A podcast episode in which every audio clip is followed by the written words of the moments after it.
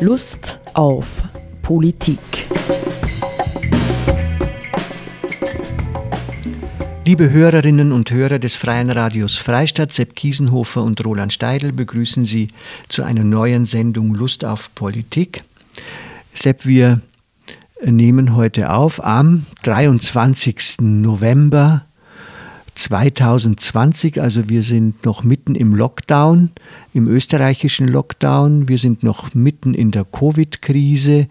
Ähm, ja, das ist das eine. Und das andere ist, wir haben beim letzten Mal ja begonnen, uns äh, mit der äh, Enzyklika Fratelli Tutti von Papst Franziskus zu beschäftigen, weil wir, Untertitel übrigens über die Geschwisterlichkeit und die soziale Freundschaft, weil wir der Auffassung sind, dass das ein ganz wichtiger Beitrag zur Politik äh, der Zukunft sein könnte, nicht? Also inwieweit Geschwisterlichkeit, äh, das Bewusstsein, wir sind eine große Weltgemeinschaft und sollten uns auch entsprechend verhalten, inwieweit das tatsächlich eine, eine wichtige Anforderung für zukünftiges Leben ist.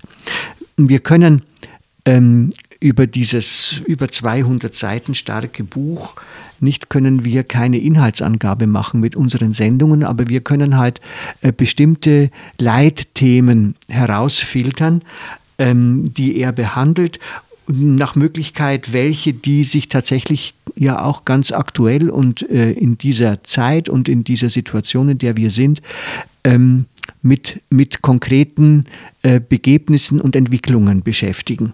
Und eine dieser Entwicklungen ähm, ist die Digitalisierung. Ja? Also er nimmt dezidiert zum Thema Digitalisierung Stellung und das ist ja ein Thema, äh, das jetzt ständig en vogue ist. Nicht? Also alles, was in der Covid-Krise passiert, äh, wird mehr oder weniger auf die digitale Schiene geschoben, nicht E-Learning in den Schulen und Homeoffice für die Mitarbeiter von Unternehmen.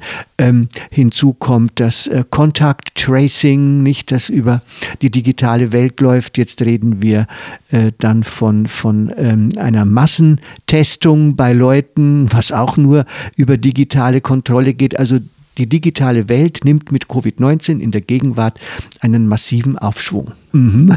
Also, ja, so ist es. So ist es. Nicht? Und wir wollten uns ein bisschen damit beschäftigen, äh, ob wir das einfach so hinnehmen wollen oder ob es nicht auch Grund gibt, äh, das ein bisschen zu kritisieren. Und wir zwei sind ja, du und ich, wir sind ja in unserem Umgang mit der digitalen Welt, äh, sind wir ein bisschen unterschiedlicher Natur.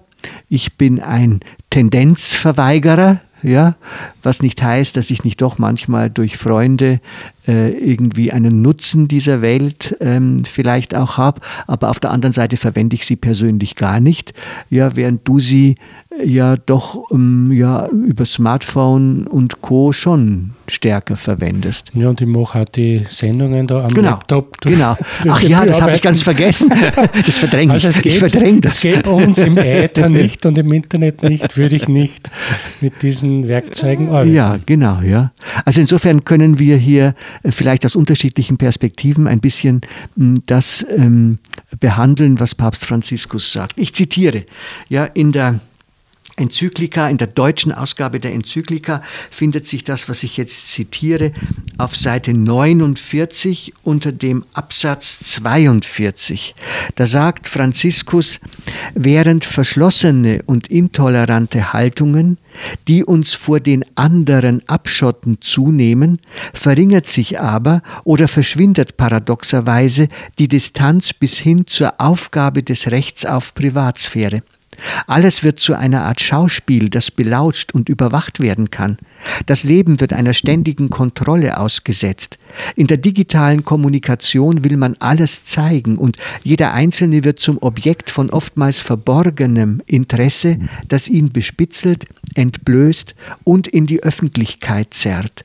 Die Achtung vor dem anderen bröckelt, und auf diese Weise, gerade wenn ich ihn verdränge, ihn nicht beachte und ihn auf Distanz halte, kann ich ohne irgendeine Scham bis zum Äußersten in sein Leben eindringen.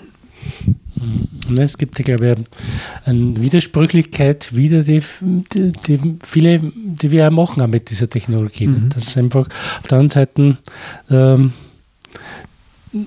die Distanz verschwindet, irgendwie so, man hat keine Privatsphäre mehr und auf der anderen Seite schafft sehr viel Distanz, diese Technologie. Ne? Ja. Ja, und es schafft vor allem, glaube ich, auch eine Unbedenklichkeit. Nicht? Man hat eben auf Basis der Distanz, die man zu haben glaubt, denkt man, man kann jedem anderen jeden beliebigen Shitstorm an den Kopf schicken, ja, oder ihn mobben auf Teufel komm raus, ja, weil man eben nicht mehr mit einem konkreten Gegenüber zu tun hat, nicht, sondern mit einer, mit einer mehr oder weniger ähm, ja, das ist anonym. Anonymen, ja genau, mit einer mehr oder weniger anonymen Figur, ja. nicht, auf die man die eigenen Aggressionen loslassen kann, beispielsweise. Mhm. Nicht? Mhm. Jetzt würde man sagen können, nicht, was stellt denn ähm, die, ja, was stellt denn Franziskus dem gegenüber, nicht? Und wir müssten uns dann auch fragen, äh, kann man das, was er gegenüberstellt, schätzen? Also, nicht? Ähm, ja, durch digitale Medien besteht die Gefahr, dass Nutzer abhängig werden, sich isolieren und immer stärker den Kontakt zur konkreten Wirklichkeit verlieren, wodurch die Entwicklung echter zwischenmenschlicher Beziehungen behindert wird. Es bedarf der körperlichen Gesten, des Minenspiels, der Momente des Schweigens, der Körpersprache und sogar des Geruchs, der zitternden Hände, des Errötens und des Schwitzens, denn all dies redet und gehört zur menschlichen Kommunikation. Mhm. Ja, er, er wird da sehr konkret. Ja. Ja, ich glaube, man kann dem eh nicht recht was hinzufügen, weil das, der Text spricht für sich, würde ich sagen. Ne? Ja, stimmt das, es denn überhaupt nicht? Man könnte ja auch sagen, das ist ja gerade gut, ja? dass der andere nicht merkt, dass jetzt meine Hand zittert, nicht? Oder dass ich ihm nicht so nahe komme, dass ich überhaupt zittern muss, ja? Mhm. sondern dass mhm. das so schön auf, auf, auf Distanz funktioniert. Das, das ist ja wahrscheinlich die Verlockung.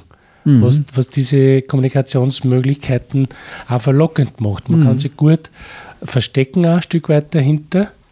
Gleichzeitig eben aber sozusagen werden eh alle Grenzen verwischt, beziehungsweise äh, wird ja vieles ähm, vom eigenen Persönlichsten bekannt gegeben, was man sonst im direkten Kontakt nicht hätte. Aber sozusagen die, die Möglichkeit, sich zu verbergen, sein Gesicht zu verbergen, ist ja sehr groß in, in verschiedensten, in bestimmten mhm. äh, Technologien und so weiter. Ne? Mhm. Ähm, nicht, die, was ein bisschen dahinter steht für mich, und das können wir ja mit behandeln, ist die Frage, was ist der Mensch, nicht? Was ist der Mensch eigentlich?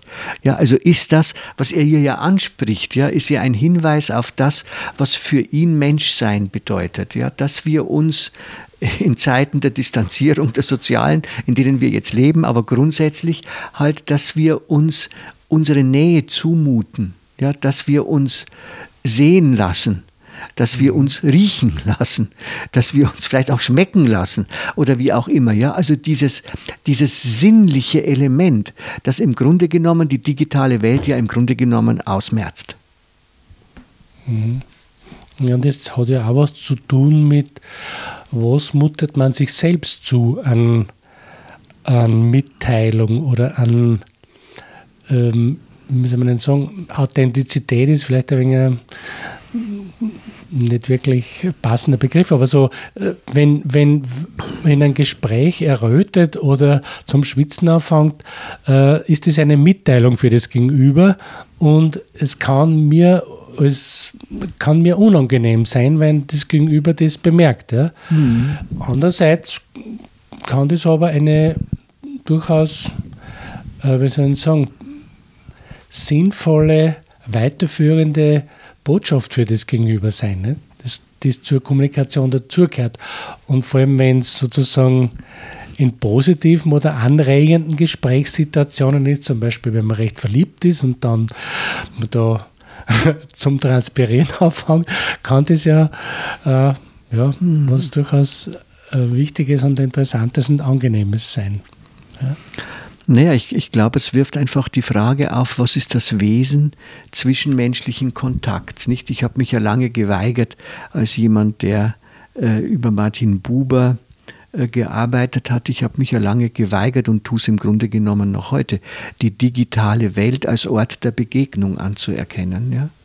Für mich ist sie kein Ort der Begegnung. Selbst wenn du skypst, ja, oder was du heute alles an, ja, oder, oder wie heißt es jetzt, ähm, äh, Zoom. zoomst, ja, oder so. Äh, es sagen ja auch die Leute, die zumindest, ja, die Leute meines Alters, die professionell zoomen müssen jetzt, ja, als Unternehmenschefs oder Manager oder irgendwas, die sagen, das ist es nicht, ja.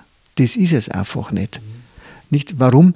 Weil du dich in der technisch ähm, orientierten Kommunikation tatsächlich nicht als der zeigst oder der zeigen kannst, der du wirklich bist. Ja? Also man, man nimmt sich zusammen, man kontrolliert sich stärker, ja, während bestimmte emotionale Ausbrüche in Verhandlungen oder sowas fast nicht mehr vorkommen. Ja, wenn du vor deiner Kamera sitzt und explodierst, so einen Zornanfall kriegst oder weinst, ja, oder sowas, äh, das, das sieht das Medium eigentlich nicht vor. Ja. ja. die Medien auf einer bestimmten Ebene, das ist zwar das Gegenteil von dem, was wir vorher gesagt haben, du kannst jeden Shitstorm, ja, kannst du loslassen, ja, anonym, aber auf der anderen Seite ähm, ähm, technisiert es, ja, funktionalisiert es in Wirklichkeit die Kommunikation mit anderen. Ja, man kann zum Beispiel eine Terminvereinbarung ist eine technische Geschichte. Ja. Das sage oder ein technisches Thema. Das kann man gut digital machen oder auch das Telefon und so weiter, ähm, weil das einfach eine technische Information ist. Ich habe Tag 1, 2 und 3 ähm, zur Verfügung und also das vereinbart man technisch.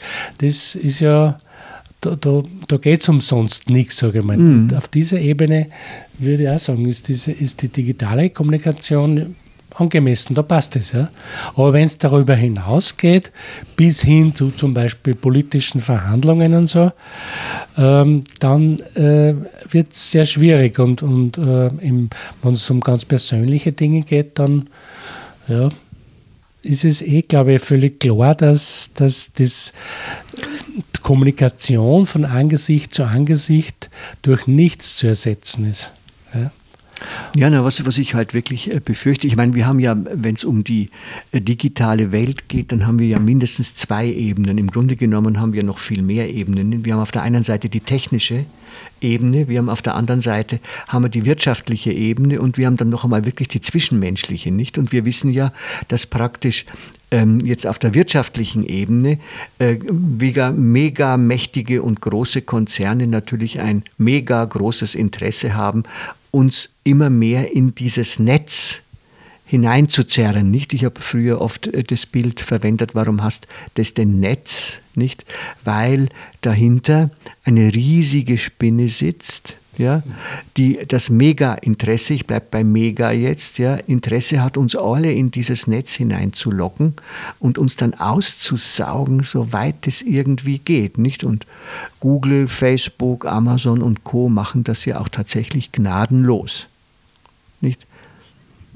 Ist das jetzt auch deine Theorie dahinter, die du. Das ist meine Sichtweise. Das ist deine Sichtweise. So, so, so sehe ich das mhm. tatsächlich, ja. Und wer soll diese Spinne sein? Bitte? Wer? Das sage ich ja, die großen Konzerne. Die großen Konzerne. Ja die, die uns aussagen, unsere Daten absaugen. Ich sage es mit mhm. den Worten des Papstes, ja.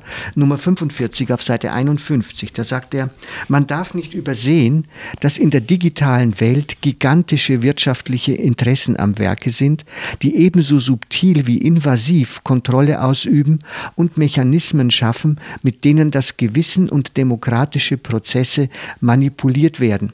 Viele Plattformen funktionieren so, dass sich im Endeffekt häufig nur Gleichgesinnte begegnen und eine Auseinandersetzung mit Andersartigem erschwert wird. Diese geschlossenen Kreise erleichtern die Verbreitung von falschen Informationen und Nachrichten und schüren Vorurteile und Hass. Mhm. Nicht die, die, ähm, die, die Frage jetzt äh, ja, des Zitierens äh, bestand für mich darin, dass ja wir im Grunde genommen nicht, das ist ja, gibt es ja heute eine gewisse Einhelligkeit unter, unter äh, den Leuten, die reflektieren. Wir sind ja nicht die Nutzer.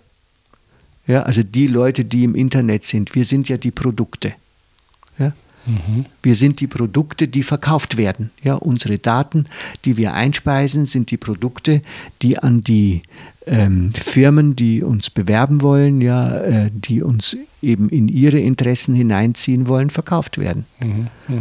Nicht? Also und äh, das, diese Sichtweise, ja, die, die müsste uns, finde ich, berühren. Ja, nicht nur, dass wir es wissen. Nicht so, sagen die meisten Leute, ja und, was macht man das denn schon? Mhm. Ja. Ich vorher nicht, nicht, bin nicht ansprechbar für diese Dinge. Ja, Sagen ich- viele. Ja. Ja, genau. Ich bin Ja. da immun dagegen. Genau. Nicht? Ja. Was ich bezweifeln würde, dass, Ja. weil Werbung ja ganz oft unbewusst wirkt, sodass man selber gar nicht mitkriegt, wie sehr man eigentlich davon vereinnahmt wird und wie sehr sozusagen das wirkt auf uns selbst.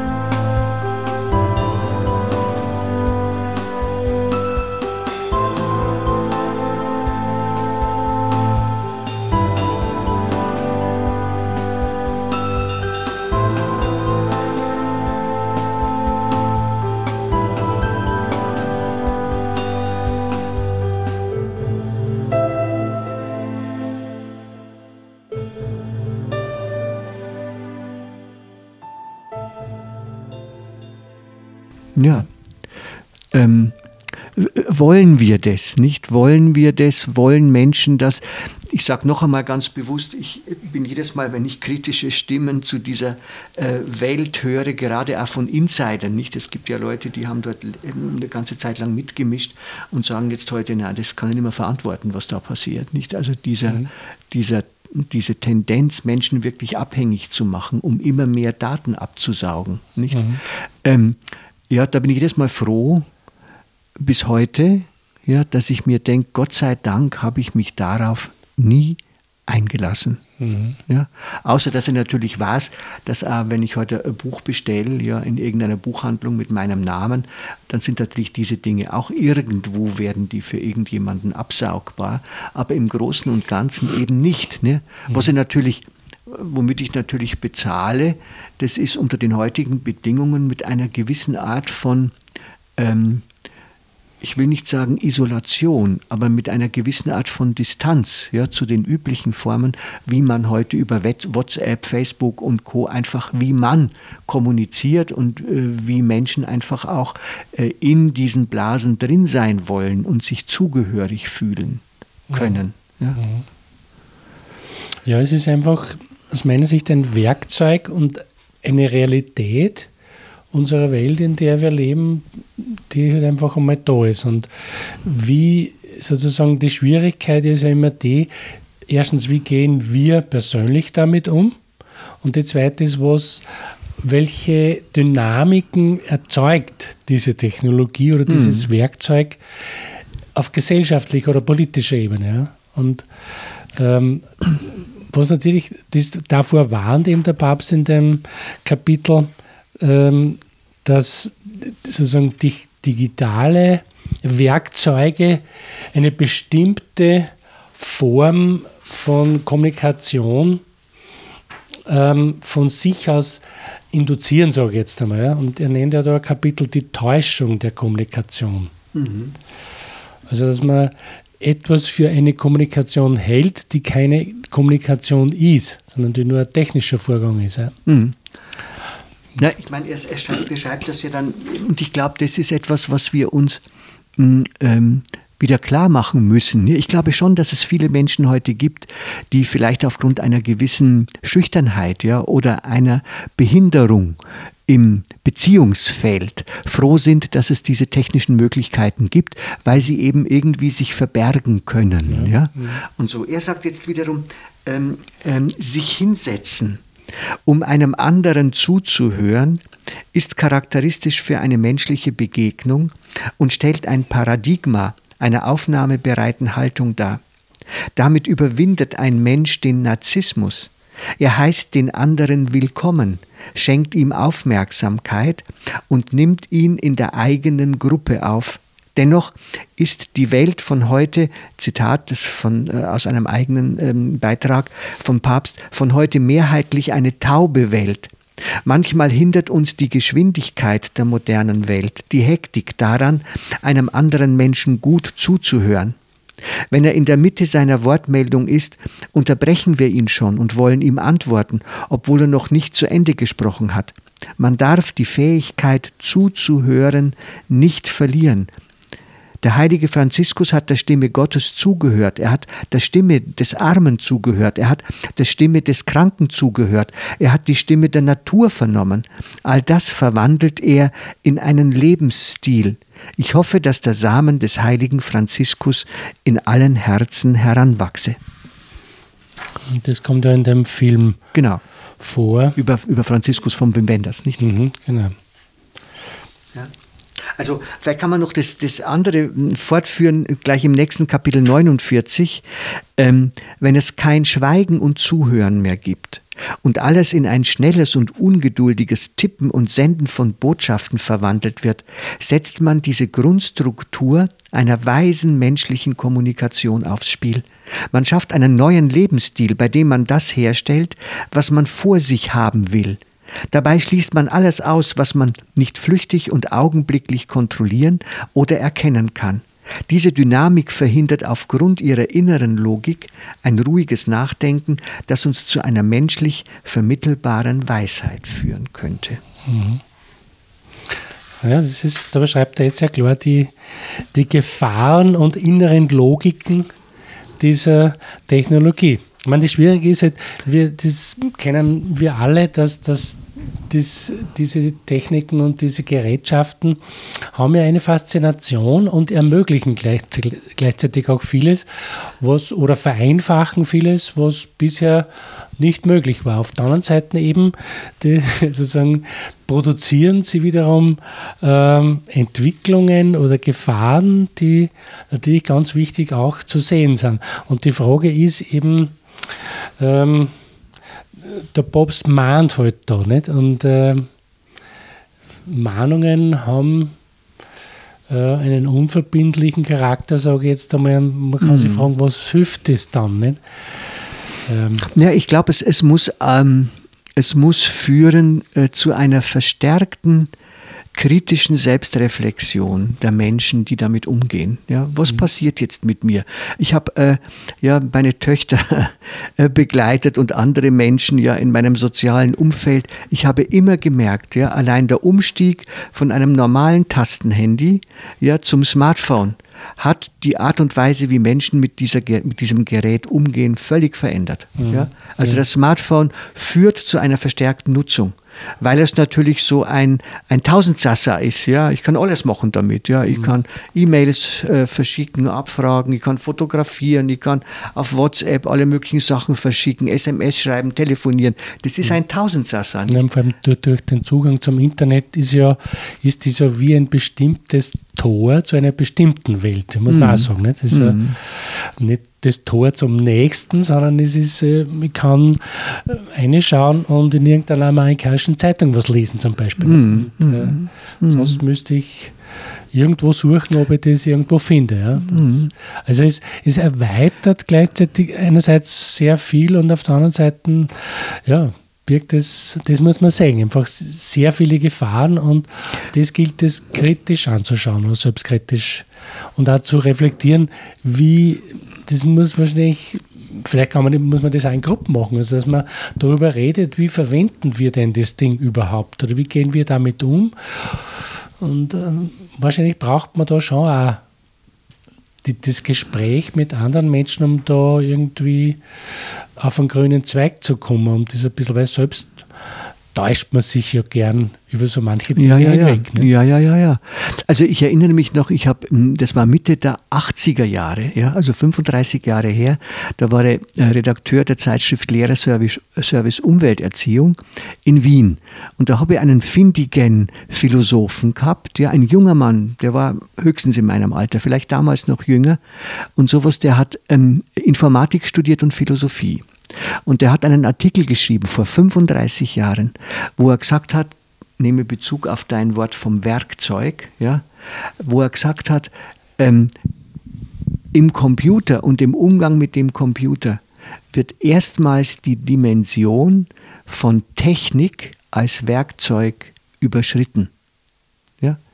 Weil ja an der Schnittstelle des Werkzeugs mit dem Menschen verändert sich der Mensch. Ja? Also er nimmt nicht das Ding in die Hand und legt es wieder weg, sondern in der Art und Weise der Nutzung greift sozusagen vor 35 Jahren der Computer äh, in das Wesen Mensch selbst ein und verändert ihn. Interessant ist, ja, dass jetzt in dem Film, über den wir letztens schon gesprochen haben, nicht der ähm, den man jetzt sehen kann über Netflix. Schüler haben ihn mir gezeigt. Nicht ähm, das Dilemma mit den sozialen Medien, so heißt er, dass die Profis, ja, die Profis, die die großen Entwicklungen in der Internetbranche gemacht haben, Google, Facebook und Co., die aber ausgestiegen sind, nicht, weil sie gesagt haben, das ist uns äh, irgendwie zu heiß, ja, das, da steckt keine Ethik mehr, das ist pure, purer Selbstläufer und Ausbeutung der Menschen. Die haben jetzt genau das Gleiche gesagt, ja. Es ist das Smartphone, es ist das Internet kein Werkzeug, ja, sondern es ist eine selbstlaufende, ja, eine sich selbst weiterentwickelnde Dynamik, die nur einen Zweck hat, den Menschen im Netz zu haben. Mhm. Auf Teufel komm raus. Die Frage ist, was machen wir jetzt damit? Weil ja, die allermeisten Menschen äh, diese Dinge verwenden. Ja, der Harald Melzer würde sagen, wegwerfen.